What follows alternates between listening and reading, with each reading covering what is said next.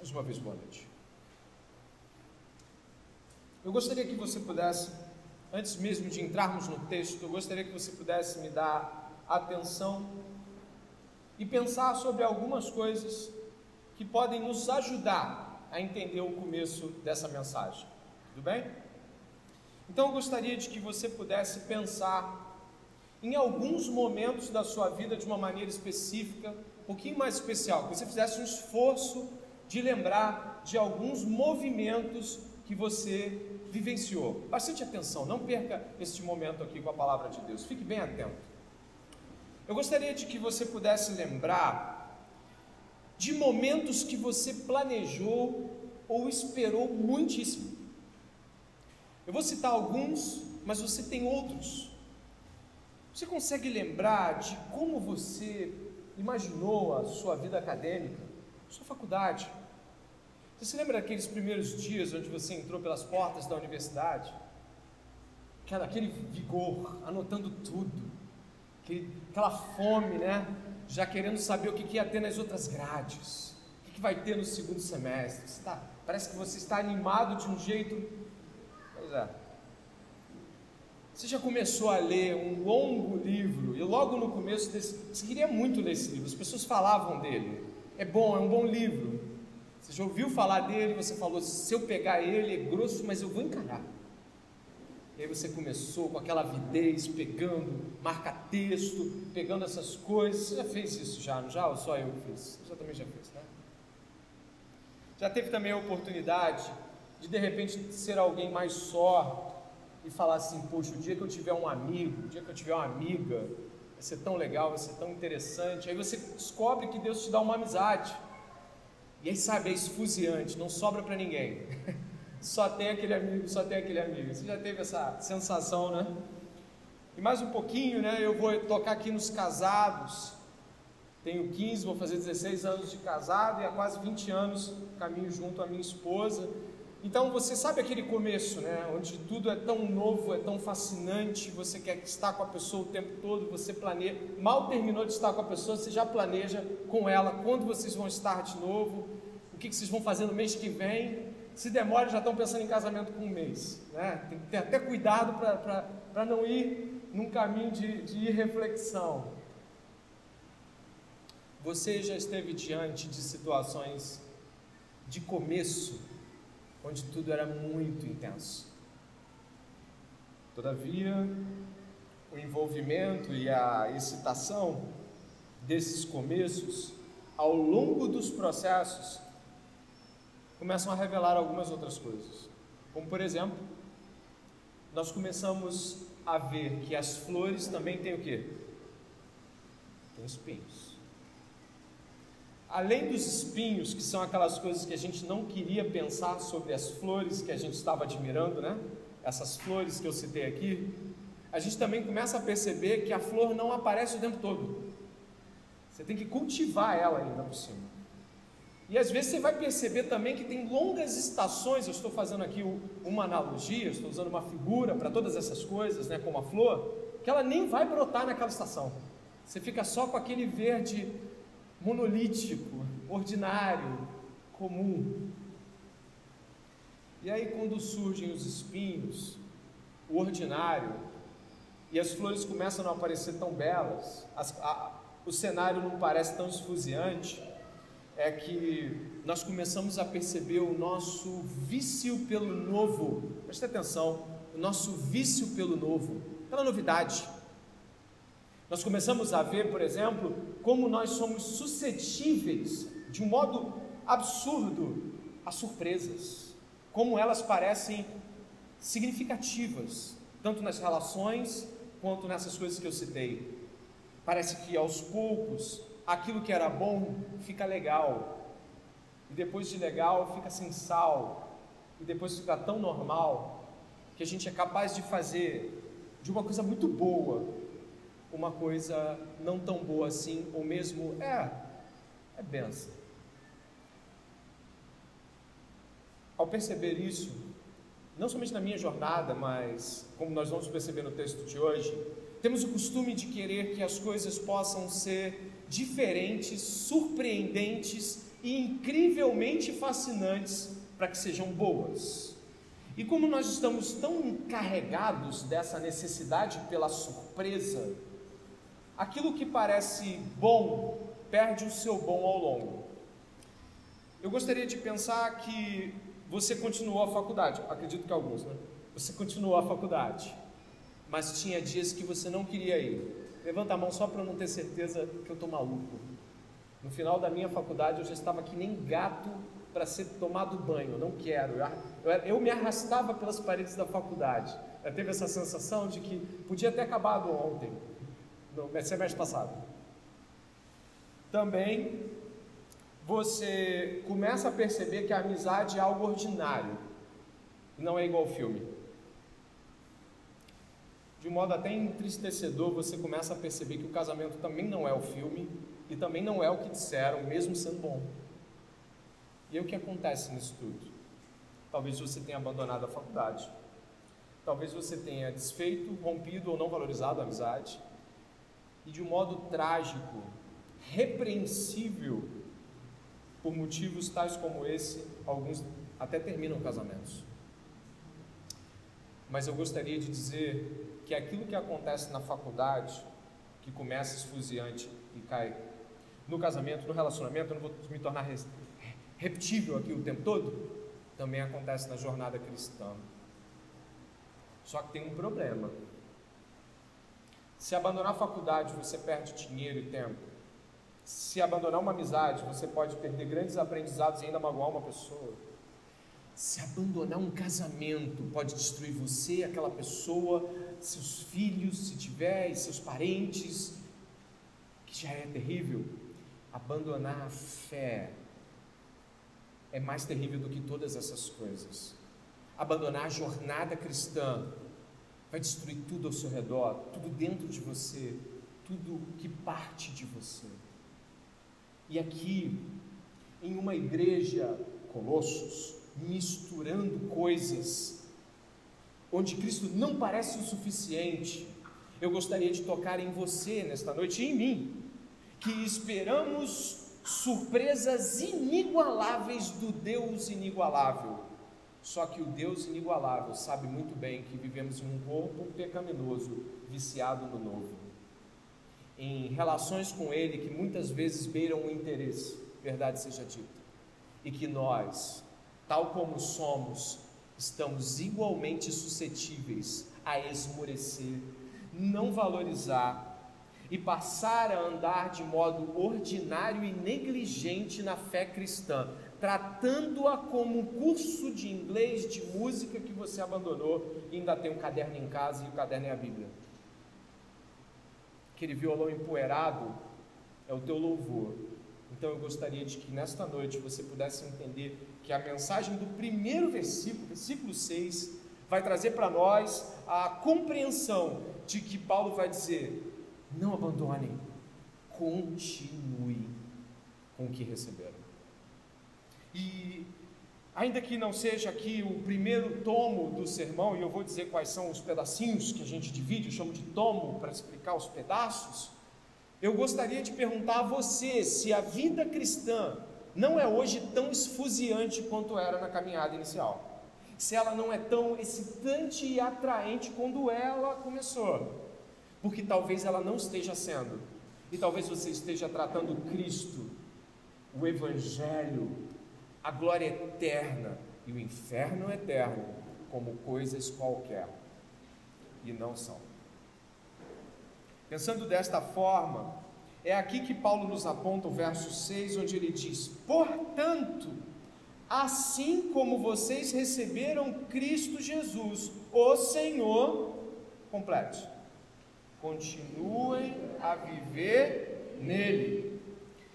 Paulo está dizendo: receberam do jeito que vão continuar a viver. Não tragam mudanças, não tragam acréscimos, não tentem achar que isso pode ser esfuziante, surpreendente ou místico, como os gnósticos de Colossos, que a gente vai falar sobre eles, estavam tentando fazer. Também não tentem, e aí eu diria aqui contemporaneamente, se apegar aos movimentos do seu tempo para descobrir a fé cristã.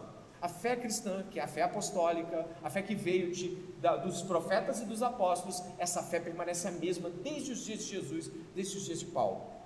E as nossas tentativas de renová-la com movimentos cristãos, ou com engendramentos, inclusões de coisas hiperexcitantes, vão te afastar da fé. Existe aventura demais na vida cristã genuína, mais do que eu e você podemos suportar. Se ela for vivida a cabo de verdade, ela é extremamente vibrante. Mas nós queremos a vibração do mundo, a novidade do mundo, o vício do mundo, a excitação do mundo e as surpresas do mundo. E isso Cristo não vai dar, isso Cristo não é, isso a fé cristã não permite.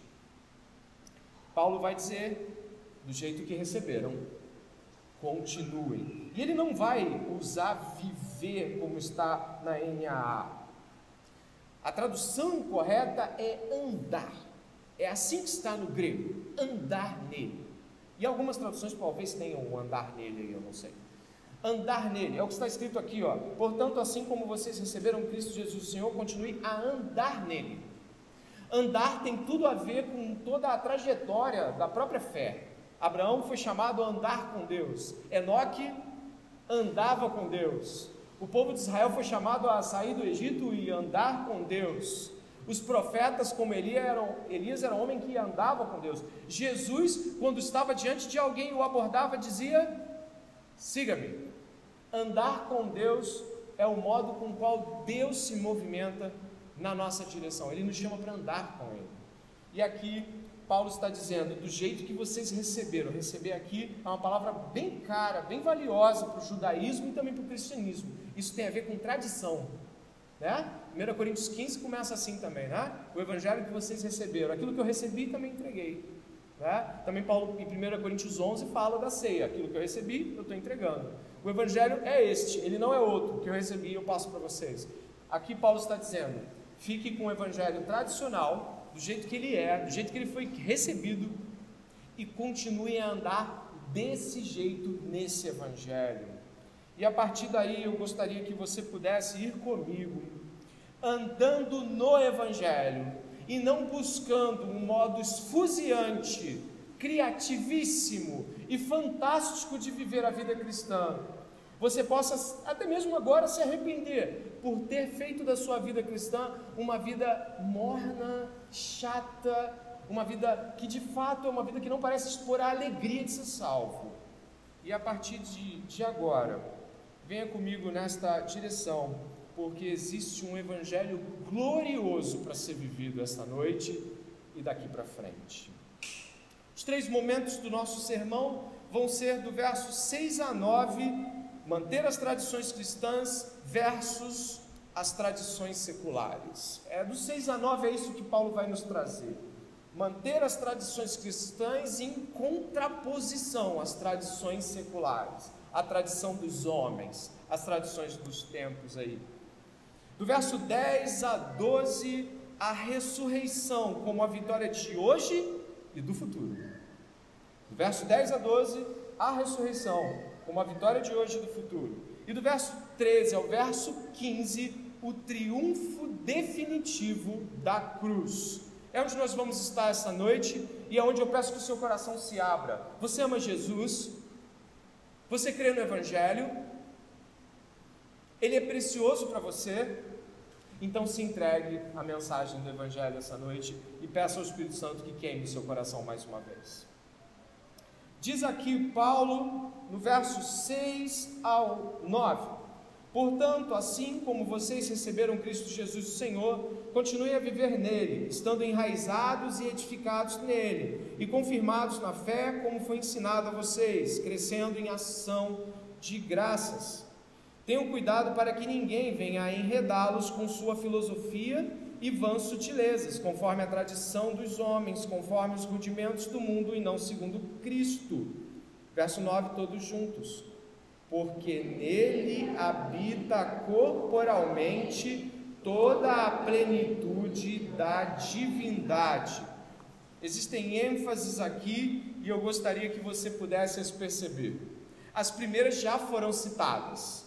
Esse evangelho não foi criado pela igreja de Colossos e não foi criado por Paulo, ele foi recebido e transmitido. Isso já contrapõe qualquer tentativa de nós inventarmos um outro evangelho, a qual o apóstolo Paulo vai dizer em Gálatas que se fizerem isso, seja amaldiçoado. O evangelho precisa ser recebido daqueles que por antes de nós o ouviram. O evangelho precisa ser recebido e vivido. Aí ele vai usar a expressão andado nele. Mas aí você vai perguntar, pastor, mas recebido de quem? Recebido como? Recebido o quê? E eu gostaria de falar o que a igreja de Colossos recebeu. Então, a partir de agora, fique atento. A igreja de Colossos, no capítulo 1, recebe de Epáfras determinadas coisas. Epáfras é um colaborador de Paulo e ele é um pai na fé daquela igreja. Ele é um pastor, talvez, ele é o mestre daquela igreja, mas ele é a figura mais representativa da igreja de Colossos. Dê uma olhada aqui, por favor. Se você observar o capítulo 1, no verso 5 e verso 6, dê uma olhada.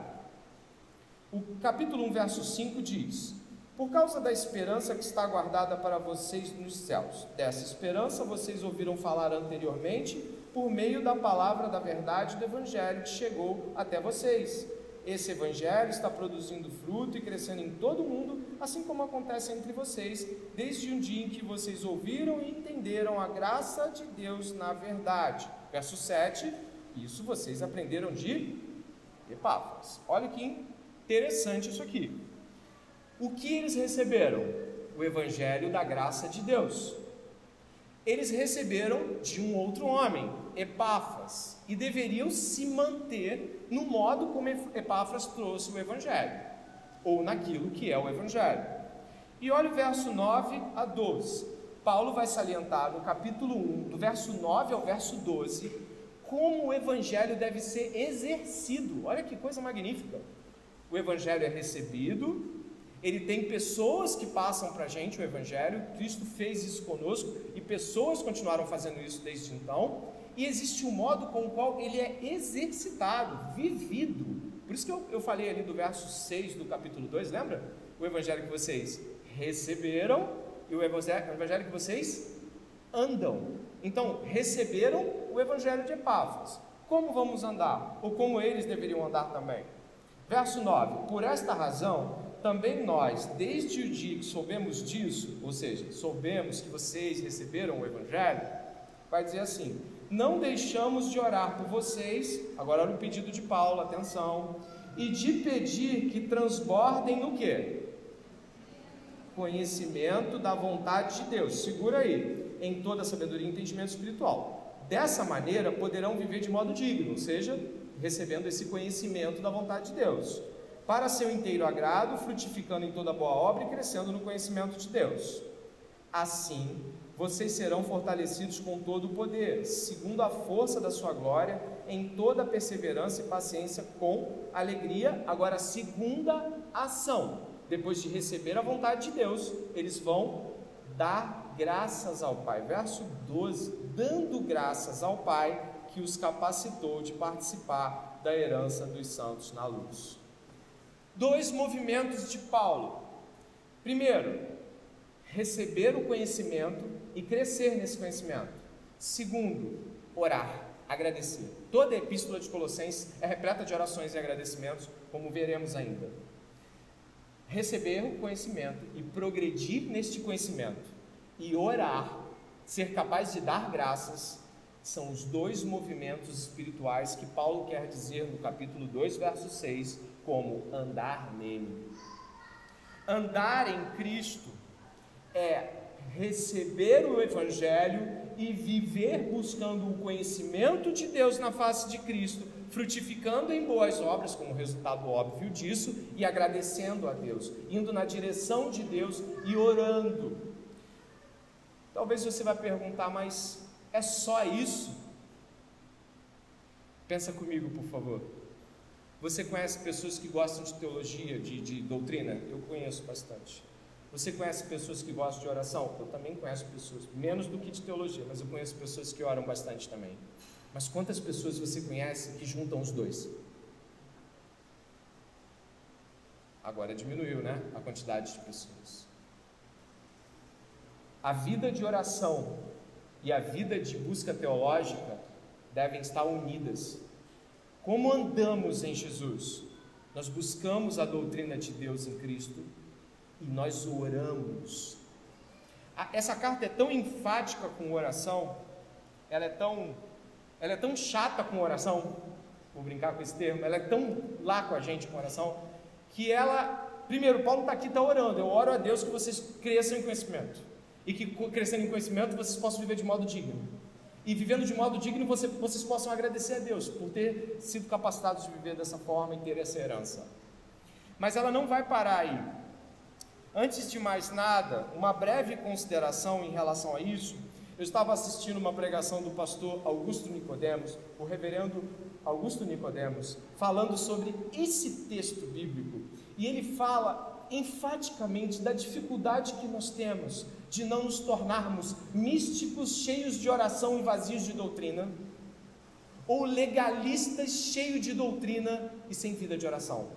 E ele, ele relata algo mais ou menos como: parece que Paulo está agonizando em oração o tempo todo. Parece que o movimento de Paulo é o tempo todo: orem, orem, orem, orem, orem, orem.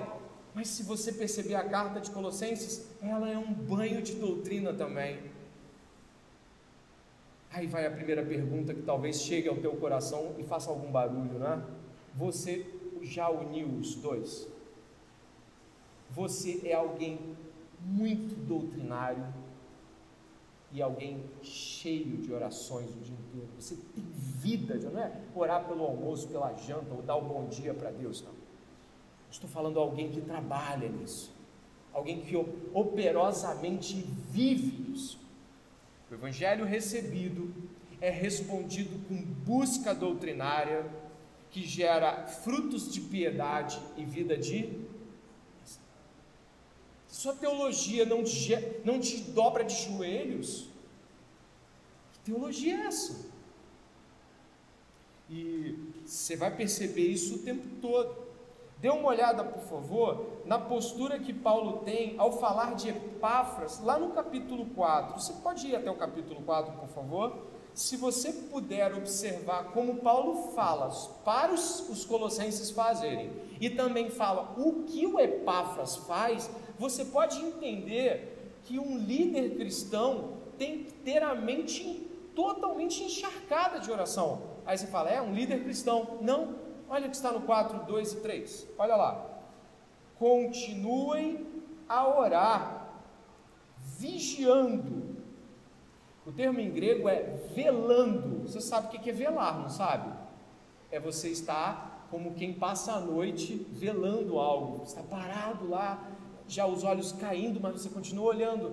Tem a ver com uma espera noturna diante de uma vela que se apaga lentamente, velando, você está olhando até que aquilo aconteça, você está atento, aqui é vigiando, porque velando hoje parece não trazer muitos significados, mas é velando, vigiando, olha aqui agora, continuem a orar, aí eles poderiam dizer obrigado, vigiando em oração com ação de graças ao mesmo tempo, orem também por nós para que Deus nos abra uma porta à palavra, a fim de falarmos do mistério de Cristo, pelo qual também estou algemado. Mais uma, orem para que eu torne esse mistério conhecido, como cumpre fazer, ou seja, para que eu pregue do jeito certo. Olhe agora o verso 12 do mesmo capítulo. Epáfras, que é da igreja de vocês, manda saudações. Ele é um servo de Cristo Jesus que está sempre lutando por vocês pregando sempre, discutindo com os falsos profetas. O que, que ele faz? Em oração, para que vocês se conservem maduros e plenamente convictos em toda a vontade de Deus. Misericórdia.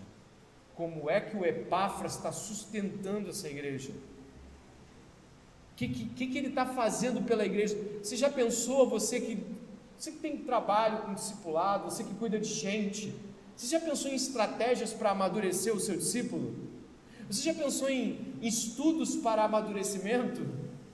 Bom, poderíamos começar pelo de Epáfras, que amadurece a igreja de Colossos orando por ela. Magnífico. Recebeu o Evangelho e vai responder com uma busca doutrinária profunda. Paulo ora por essa busca lá e pede que os cristãos de Colossos sejam vigilantes em oração. Não é orar, é trabalho. Trabalho lendo, trabalho orando. Trabalho lendo, interpretando, tentando entender o que Deus está falando, as escrituras, os livros. Eu falei, não sei para quem, não sei quando, não sei nem se foi ontem, não sei quando eu falei, eu falei hoje, não sei. Quem lembra que eu falei, fala quando depois. Paulo estava para morrer. Paulo estava para morrer. Segunda Timóteo, né? Segunda Epístola de Timóteo. Paulo está dizendo: combati o bom combate, fechei o pote, estou guardando a fé, está tudo certo. Timóteo vem logo e traz os pergaminhos. O que, que é isso? Esse camarada vai morrer, traz os pergaminhos. Sabe, existe uma relação que não para para a vida do cristão, que é a busca pelo conhecer a Deus. Conheçamos e prossigamos em conhecer o Senhor. E do outro lado, vigia em oração, vela em oração. E o que, que é isso que você está ouvindo agora? É a tradição cristã. Que Paulo está dizendo, não tira, não bota outra tradição, a tradição é essa. Essa é a tradição cristã. É isso que eu quero que vocês guardem. É isso que vai contrapor os falsos mestres, é isso que vai sustentar a igreja contra esses falsos mestres. E aí, quando Paulo está falando aqui, no capítulo 4, verso 12, você percebeu, se não você volta a olhar depois, que é uma expressão de guerra.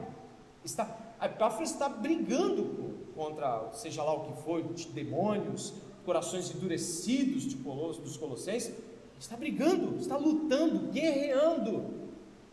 Isso deveria nos fazer perceber que a tradição cristã ela confere em receber a boa notícia do Evangelho. Pastor, o que é esta boa notícia?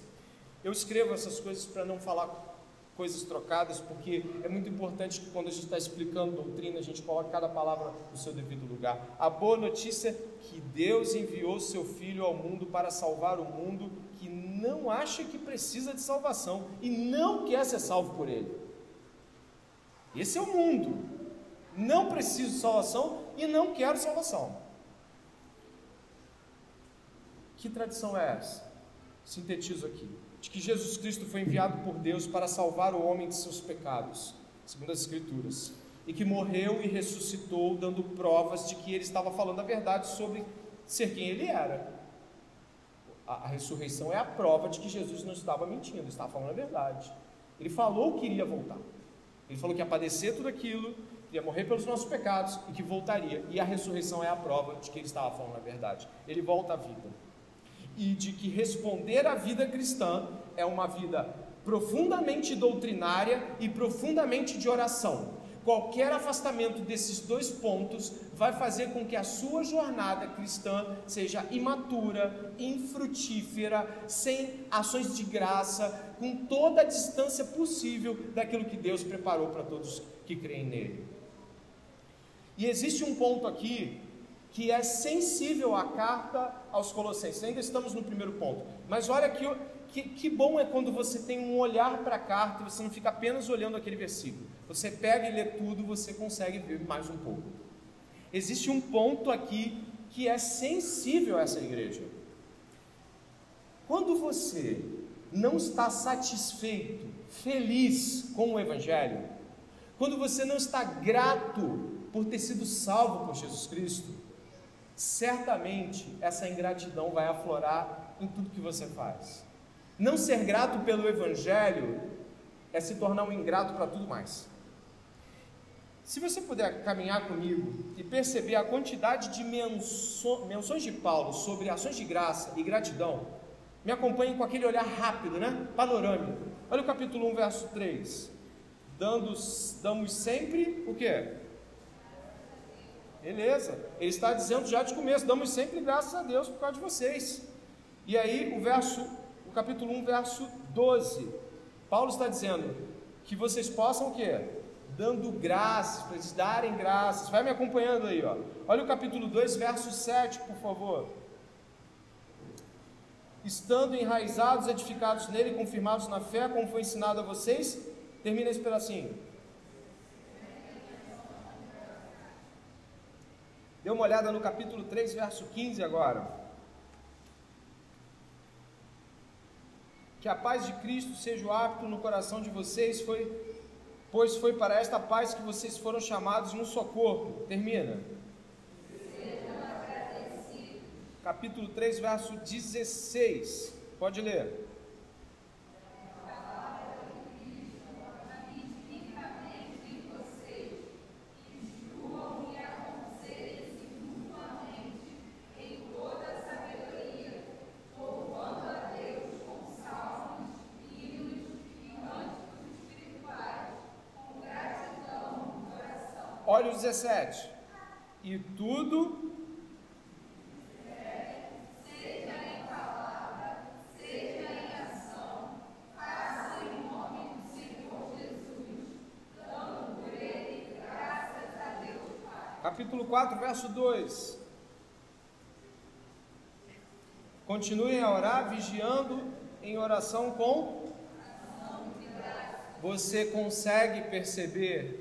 que a ênfase paulina de que os colossenses sejam gratos por Jesus.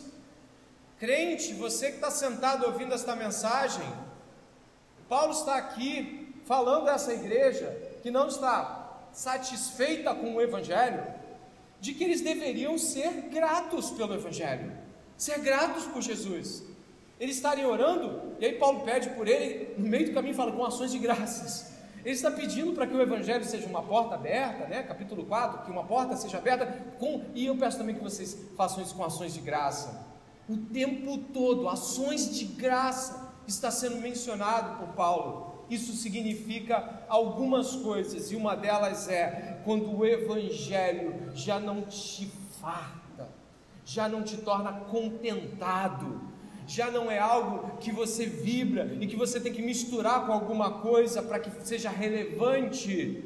Tenha certeza absoluta que a gratidão vai fugir para um outro lado que você não vai ver não vai ter gratidão para você dar, porque a maior gratidão que um crente pode ter é levantar as mãos para o céu e dizer: Obrigado a Deus por Cristo Jesus, o meu Senhor, que me salvou do inferno eterno, das chamas eternas, que me chamou para o reino do Filho do seu amor, o Jesus que me salvou, a Ele eu dou graças. E quantas semanas você passa sem um brado desse? E quantos dias passamos sem mencionar a Deus o quão somos gratos por Cristo Jesus e pelo Evangelho? Verdade? Sim. infelizmente, quando o Evangelho sai das nossas vistas, tudo mais fica turvo e nós nos tornamos os ingratos. E é aqui que Paulo vai dizer, no capítulo 2, onde nós estamos, depois de tudo isso, depois de vocês receberam algo valioso, depois de andem dessa forma, depois de agradeçam por isso, é, agora se contraponham com os falsos mestres. E aí ele vai entrar no verso 8 dizendo: Tenham cuidado para que ninguém venha a enredá-los com sua filosofia e vãs sutilezas, conforme a, a tradição dos homens, ou seja, em contraposição à tradição do Evangelho, tradição dos homens, conforme os rudimentos do mundo e não segundo Cristo. É nesse momento aqui que Paulo ele vai falar de muitas coisas aqui. Ele vai falar de gnosticismo, depois ele vai falar provavelmente aqui da influência judaica que, que a igreja de Colossos tem. Mas o que eu quero começar pensando aqui é na palavra enredá-los. Essa palavra significa fazer uma rede para capturar uma presa. Quando nós somos é, é, atacados pela ingratidão e nos permitimos ouvir as falsidades, as, as, as sutilezas que o inimigo é, faz pregando o falso evangelho, as doutrinas espúrias, sabe o que acontece? Nós somos enredados, nós somos, é como se fosse fazer uma rede para pegar algo. Eu me lembro que quando era criança, é, eu gostava de pegar passarinho, cara. Então eu botava ao salpão, você sabe o que é isso? Você bota um negocinho, bota um alpiste dentro, aí você, aí ele pula e fecha ali. Você já viu isso já? Também eu me lembro que alguns passarinhos pequenos, bem pequenos, e aí o pessoal obviamente é, vai achar que eu sou né, um eremita, mas eu vi essas coisas e eu via que, por exemplo, alguns botavam aquela, aquele visgo de jaca para prender pernas de alguns passarinhos, como é, bico de lacre, passarinhos pequenos que ficavam lá, né, entusiasmados por aquele visgo de fruta, ficavam grudados lá. Enredá-los, fazer uma pequena rede, um alçalpão doutrinário, e aí você é fisgado, preso, você é presa disso. A, a, a palavra que Paulo usa, enredá-los, que tem esse sentido próprio, ela tem como objetivo mostrar de que modo a falsa doutrina captura pessoas. Eu começo pelas de hoje e vou para as de, ontem. Como é que doutrinas como cobertura espiritual, é, maldição hereditária, como doutrinas como é, não, não, não toque no ungido, coisas que vocês já ouviram e nós já ouvimos tantas e tantas vezes, conseguem enredar ao ponto de uma pessoa estar numa falsa igreja, numa igreja que não prega evangelho, ela tem medo de sair, ela tem medo de se machucar na saída, ela tem medo de ser alvejado pelo pastor de púlpito, ela tem medo de ser de maldita pela igreja. Você já viu essa cena? Porque ela está, ela virou uma presa do falso mestre. Enquanto o Evangelho dispõe a liberdade dos filhos de Deus, o Evangelho é algo tão magnífico que quando Cristo nos liberta, a gente levanta a mão e fala: Mas eu quero ser escravo, eu quero servi-lo. O Evangelho nos captura pelo coração e nos livra de toda essa maldição de falsa doutrina. Mas a falsa doutrina, ela nos aprisiona pelo medo, pelo pavor, pela destruição da honra, do medo de homens. A falsa doutrina nos prende como um pequeno pássaro em um alçapão. É isso que Paulo está dizendo aqui. Cuidado com esta rede, ela aprisiona pessoas. Já aprisionava dois mil anos atrás, e você sabe de notícias de que ela aprisiona ainda hoje em alçapões religiosos, em redes que capturam pessoas para isso. Mas aqui nesse tempo, eu gostaria de dissolver algumas palavras aqui para que você não saia sem entendê-las. Paulo vai falar aqui sobre uh, filosofias e vãs sutilezas, conforme a tradição dos homens, conforme os rudimentos do mundo e não segundo Cristo. Rudimentos do mundo é uma expressão para elementos fundantes do mundo, é uma expressão filosófica gnóstica que fala algo como os elementos que fundaram a terra. Então Paulo está falando aqui de, em linguagem filosófica gnóstica. Os caras entendem, a gente não entende mais se não for explicado. A questão aqui, por exemplo, das filosofias e vãs sutilezas. Você sabe daquela disputa que Paulo teve com estoicos epicureus em Atos 17, uma disputa histórica ali, onde Paulo foi falar de ressurreição, os caras já afastaram, e não queremos falar disso não porque a ideia dicotômica, platônica de mundo é de que o mundo das ideias é superior ao mundo da matéria. Como é que um Deus vai voltar numa carne, vai ressuscitar? Isso aí não existe. Então eles rejeitam Paulo. Então a ideia que Paulo está lutando aqui é contra o gnosticismo, essa compreensão, principalmente naquela época, né? hoje existe, mas talvez não seja tão mas o gnosticismo, essa ideia onde a, a sabedoria ela é reservada e ela é elevada a um ponto de que alguns recebem algumas porções de saber que os subelevam, categoricamente eles são maiores, os iniciados, né? aí a palavra que está aqui também na Epístola de Colossenses duas vezes, aqueles que receberam a plenitude, é uma palavra que Paulo usa nessa epístola, o pleroma, quer dizer o seguinte, você recebeu um negócio que agora você é top espiritual, está acima do pessoal da igreja. Com isso que você recebeu, você está num outro nível espiritual. Embora não seja assim, eu já ouvi líderes cristãos famosíssimos falando sobre você quer subir espiritualmente, você quer sair do raso, você quer ir para, uma para um outro patamar cinco passos para alcançar o pleroma espiritual. E eu já ouvi vários cinco passos para dizer que as coisas podem ser grandiosas, mas sem ressurreição, sem cruz. E passando isso e, e batendo forte nessa tecla, a expressão enredar, capturar como uma rede, como uma teia, a falsa fé explicitada aqui, ela, ela também é, nos acomete hoje, quando buscamos além de Cristo ou menos que Cristo. Ela entra por, por nós aí, com certeza nos derruba muitas vezes. Eu quero ir para o segundo ponto, compreendendo que os dois são menores. Eu quero ir para você agora pensar que Paulo, depois que ele traz para você, ele está fazendo um efeito reverso. Ele vai terminar no começo, vamos dizer assim. Ele começa trazendo a ideia de: olha o que vocês receberam, olha como vocês devem andar, olha contra o que vocês devem lutar, e agora olha para onde vocês devem olhar, né? repetindo o olhar aí, olhar para o futuro. E aí eu quero entrar no segundo ponto, a ressurreição como vitória de hoje e do futuro. 10 a 12. Também nele vocês receberam, receberam a plenitude.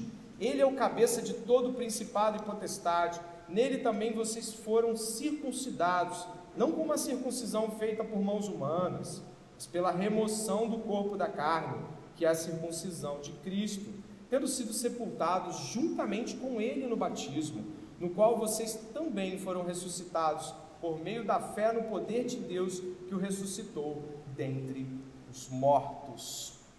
Paulo agora vai desferir uma sequência de argumentos, onde o tema central é a ressurreição. Mas por que falar disso e por que falar desta forma? A ressurreição é central, não somente na teologia de Paulo, mas na vida de todo crente. Mas ele começa falando de algumas coisas que você já ouviu que não, não são propriamente questões do Novo Testamento apenas, mas do Velho. Aqui você vê circuncisão, não é isso que você encontra comigo? Dê uma olhada aqui no verso 11. Nele também vocês foram circuncidados, não com uma circuncisão feita por mãos humanas, mas pela remoção do corpo da carne, que é a circuncisão de Cristo. Ele bateu naquela tecla ali que você deve ter visto sobre a ideia gnóstica do conhecimento ser algo superior para poucos. Foi isso que a gente viu. E agora é as obras humanas colocadas em contraposição à obra definitiva de Jesus Cristo. E aqui ele vai falar de circuncisão.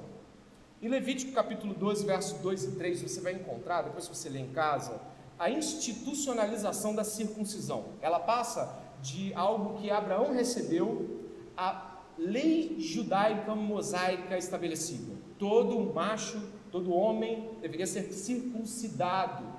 A circuncisão é retirada de uma pele por sobre o órgão sexual masculino, marcando a aliança de Deus com os homens, com, aquela, com aquele povo. E nós sabemos, e a própria Bíblia diz, que isso seriam sombras, eram sombras de algo que viria no futuro algo maior, algo mais majestoso. Isso apontava para algo, não era em si, apontava para. E nesse momento aqui, nós precisamos tomar noção de que Paulo está dizendo que, no verso 10, de que Cristo, é, em Cristo recebemos a plenitude, antes um pouquinho no verso 9, ele corporalmente recebeu toda a plenitude da divindade, então ele é Deus, Jesus Cristo é Deus, ele nos deu da divindade em termos do seu espírito, dê uma olhada no verso 10, também nele vocês receberam a plenitude, ou seja, nós fomos ligados a Deus, em Deus Jesus Cristo, e também nele vocês receberam a plenitude. Ele é o cabeça de todo o principado e potestade, ele está acima de todas as autoridades espirituais, de todo o reino celestial, de tudo. Jesus está acima de tudo. A gente viu isso no capítulo 1, verso 15, 16, 17. E aí vai dizer também que nele também vocês foram circuncidados, não com uma circuncisão feita por mãos humanas, mas pela remoção do corpo da carne, que é a circuncisão de Cristo. Olha que coisa magnífica. Entre todos os comentaristas que encontrei, os mais equilibrados e até unânimes quando há circuncidados em Cristo, mostravam que Jesus Cristo ao derramar o seu sangue, sangue de aliança, deixou claro de que a circuncisão não era mais necessária, porque a aliança agora não seria mais demonstrada através da circuncisão nos homens da, da tribo de Israel, mas uma circuncisão que em Jesus Cristo é derramada pelo seu sangue em cada crente. Jesus Cristo, então, pelo seu sangue, nos traz a aliança de Deus com os homens. Essa aliança ela é definitiva e completa. Logo aqui Paulo está refutando qualquer movimento na direção de se aliançar com Deus partindo de um ritual humano. E aí você pode, obviamente, deixar de lado um monte de coisas. Batismo não nos une a Deus.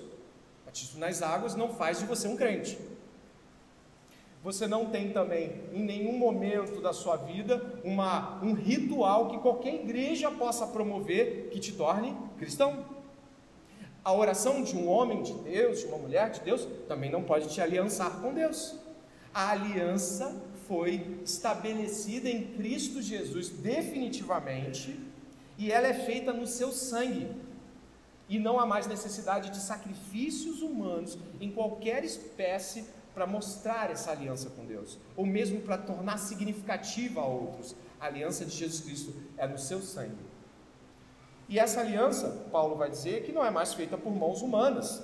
Logo, Paulo está dizendo o seguinte: olha, o pessoal judeu que quer que vocês se circuncidem, isso não pode acontecer. A circuncisão não faz sentido para a salvação e aliança com Deus. Isso acabou. Isso ficou lá atrás. Isso não funciona mais. A obra de Jesus Cristo, ela é completa e ela é definitiva. E aqui eu quero pensar que ele vai da circuncisão para o batismo, não unindo os dois, mas demonstrando de que modo o batismo vai apontar para a ressurreição. Olha lá, verso 12: tendo sido sepultados juntamente com ele, aonde? No batismo, no qual vocês também foram ressuscitados por meio a fé, olha, está afastando qualquer ideia de circuncisão, qualquer ideia que eu possa fazer. A gente foi salvo, batizado pela fé, por meio da fé e no poder de Deus que o ressuscitou dentre os mortos. E aqui eu gostaria que você pudesse mais uma vez repousar sobre a obra perfeita de Jesus. Para ser crente, nada que eu possa fazer me aproxima de Deus para ser batizado, até mesmo sendo batismo algo que é feito por homens, eu não posso me batizar, alguém tem que me batizar. E para ser ressuscitado, gente, nenhum morto se auto-ressuscita, ele precisa ser tirado da sua condição. Lázaro é um exemplo aí para gente, né, que preconiza aquilo que acontecerá com todos nós de forma definitiva, né, em, em João 11. Nós, para sermos salvos, dependemos da obra de Cristo. Para ser batizado e, e, demonstrado diante da igreja, precisamos que outro irmão venha e nos batize. E para ser ressuscitados, dependemos de que Deus em Cristo nos ressuscite.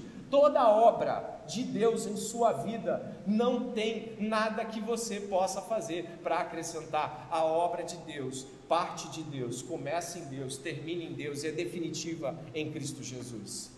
A obra de Jesus é suficiente para salvar uma pessoa é suficiente para salvá-la, é suficiente para torná-la salva nesse tempo e para ressuscitá-la no tempo vindouro. Paulo está falando sobre a suficiência da obra de Jesus Cristo. E ele vai dizer na carta toda, se você for até o capítulo 3, ao capítulo 4, ele vai fazer, Paulo vai fazer altíssimas exigências éticas dos colossenses. Sabia?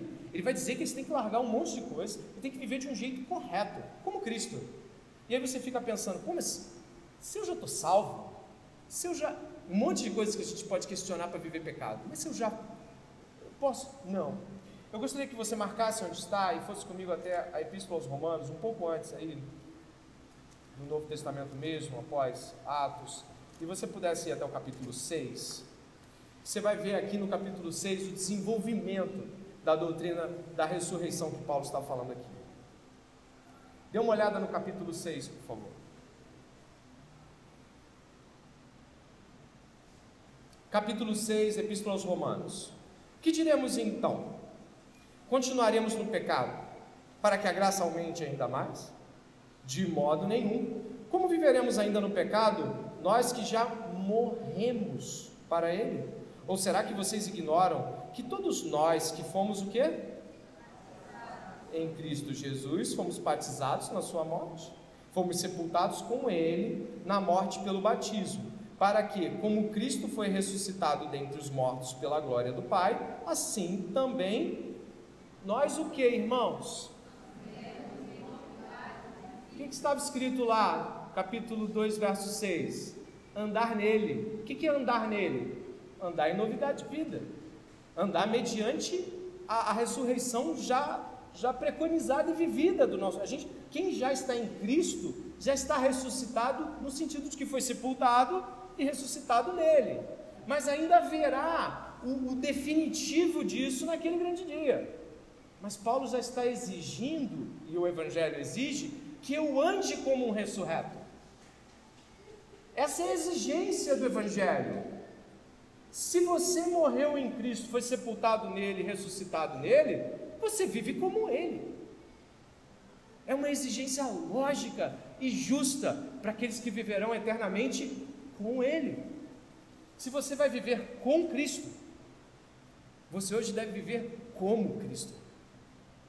E segue, porque se fomos unidos com Ele na semelhança da Sua morte, certamente o seremos também na semelhança da Sua ressurreição. Sabendo isso, que a nossa velha natureza foi crucificada com Ele, para que o corpo do pecado seja destruído e não sejamos mais escravos do pecado.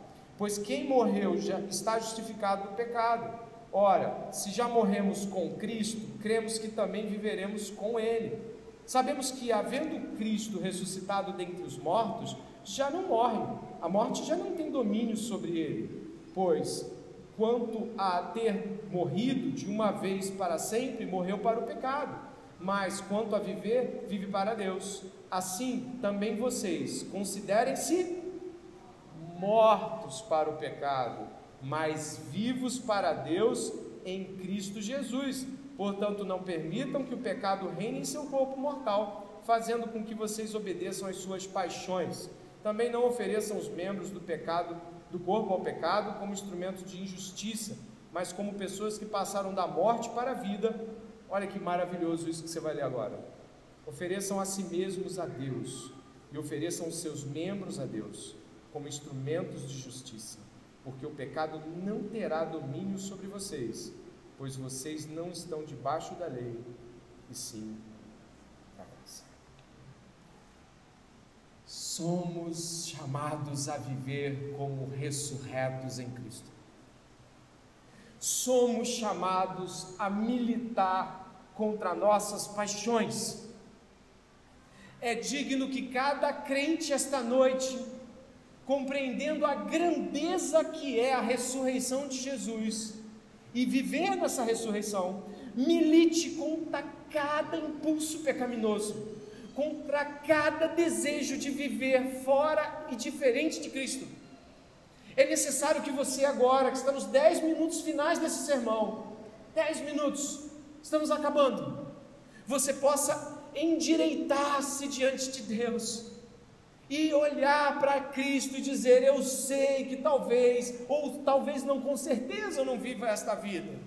Eu não tenho me comprometido com a vida de um ressurreto, mas eu quero hoje viver a vida de Cristo. É sempre penetrante ouvir: já não sou eu mais quem vive, mas Cristo vive em mim. É muito forte ouvir essas coisas de um homem como Paulo, mas ele era um homem como nós sujeito às mesmas paixões, mas ele morreu e creu nisso. E eu aponto você aqui agora para o último momento, do 13 ao 15. Começamos falando de tradição, não é? E agora vamos terminar falando de procissão. Você já viu uma procissão? Já viu uma procissão da Igreja Católica? Você já viu uma procissão? Já, né? Ela pega o estandarte, né? Aquele santo, que vai na frente, as pessoas cantam coisas sobre ele, as pessoas querem tocar, não é? Já viu isso? Lá no Império Romano também tinha procissões, que é quando Césares, né, generais, grandes nomes e personalidades entravam pelas vias romanas, pela cidade de Roma, e aí as pessoas iam gente na frente anunciando o que, que aconteceu. Olha que coisa, com bandeiras, alguns despojos de coisas que eram é, é, recebidas, ganhas, alguns traziam a, às vezes a, a, bandeira ou algum símbolo de, de um lugar que foi vencido, e iam lá na frente, logo em seguida vinha a cavalaria de César ou daquele general, e eles vinham, e vinha gente anunciando: olha, a batalha foi assim, ó. Ele chegou, e aí veio gente para cima dele, ele meteu a espada, ele cortou, e foi uma coisa grandiosa, a cidade foi subvertida. Está vendo aquelas carroças estão abarrotadas de despojos? Essa era a procissão romana. Paulo agora vai relatar a procissão de triunfo de Jesus. No Gólgota. Ele vai nos levar a considerar, fazer um raio-x da crucificação. Ele vai nos levar a estarmos seguindo a procissão e ouvindo alguém falando sobre o triunfo de Cristo Jesus. É o que nós vamos encontrar aqui no verso 13 ao 15, onde diz: E quando vocês estavam mortos nos seus pecados e na incircuncisão da carne, ele lhes deu vida juntamente com Cristo, perdoando todos os nossos pecados, cancelando o escrito de dívida que era contra nós e que constava de ordenanças, o qual nos era prejudicial, removendo inteiramente, cravando na cruz e despojando os principados e os potestades, publicamente os expôs ao desprezo, triunfando sobre eles uma chegada monumental. Jesus Cristo está subindo Gólgota. Os soldados estão segurando suas mãos, amarrando ele no madeiro transversal, pegando um ferrolho deste tamanho e enfiando daqui para cá. Risadas, soldados alcoolizados, fariseus praguejando e cuspindo. As, os, alguns ali que sobraram, algumas mulheres discípulas chorando, sua mãe chorando certamente demônios, tudo ali, o palco está armado, e aí a cruz é levantada, e ele é colocado cravado lá. Vamos ver se peca, vamos ver se vai praguejar o mundo que ele criou, vamos ver se ele vai jogar na cara de todo mundo os pecados que ele está levando injustamente, e aí ele salva o ladrão do lado. E aí os fariseus, vai, desce daí se você é Deus. Aí o palco está armado. Ali é uma batalha, é uma batalha espiritual está todo mundo ali, nós estamos ali praguejando Ele, a religião que deveria honrá-lo está praguejando Ele, o maior império que a terra jamais viu está dizendo: Você está nas nossas mãos. Os demônios estão dizendo: E agora? Ele não sai mesmo. E Ele diz: Perdoa. Eles não sabem o que fazem. E entrega a Deus o seu espírito sem ter cometido um pecado e triunfa vitorioso, retumbante, grandioso. E vem três dias depois mostrar os despojos. Ganhei, venci. Que assombro, que perturbação naquela sala com aqueles onze homens totalmente derrotados. Quem é esse que voltou? É Jesus Cristo Deus, que você verá um dia em glória. E todo joelho se dobrará e toda língua confessará que Ele é Senhor. Demônios se prostrarão, mas não alcançarão nada, favor algum. Ele morreu pelos homens. Mas homens também serão arrastados para as cadeias eternas, para as trevas exteriores, gemidos e gritos indizíveis nós estamos diante do triunfo essa noite. Aqueles homens, quando viram Jesus dar o último suspiro, não acreditaram que aquilo poderia ser a vitória. Você está aqui hoje num prédio a dois mil anos de distância do acontecido e pode estar pensando: eu não vi nada disso. Eles também poderiam ter dito: aquilo não é nada para ser visto. Mas ele triunfou, ele venceu. E nós estamos falando aqui de que ele venceu todos. Ele venceu a nossa inimizade. Olha o verso aí e analise o texto bíblico agora para terminar. Passo a passo. Primeiro ponto aí. Ele diz: vocês estavam mortos em seus pecados e na incircuncisão, ou seja, vocês eram rebeldes à aliança com Deus. Vocês eram mortos. Mortos não pedem, mortos não clamam, mortos não chamam, mortos não querem, mortos não desejam, mortos não clamam a Deus. Ele fez isso porque quis, salvou porque quis, venceu a morte porque quis, os homens não desejavam. E segue dizendo: e lhes deu vida juntamente com Cristo. Cristo deu vida de sua própria vida. Ele não jogou vida despejando de seu poder eterno. Ele poderia fazer tudo, mas resolveu dar a vida para que nossa vida fosse renovada. Um justo morreu por você. Guarde isso no seu coração. Enquanto a morte de Jesus foi morte por muitos, isso pode acabar te amortecendo de que foi morte por você, de que seu nome estava no escrito da dívida eterna. Quando eu não consigo pensar individualmente, como Paulo faz em, em Gálatas, ele morreu por mim. Quando eu não consigo pensar no Jesus que morreu por mim, eu posso acreditar que ele sofreu em pacote. Ele morreu pelos seus pecados, os que você cometeu, os que você vai cometer. Ele morreu pelos seus pecados.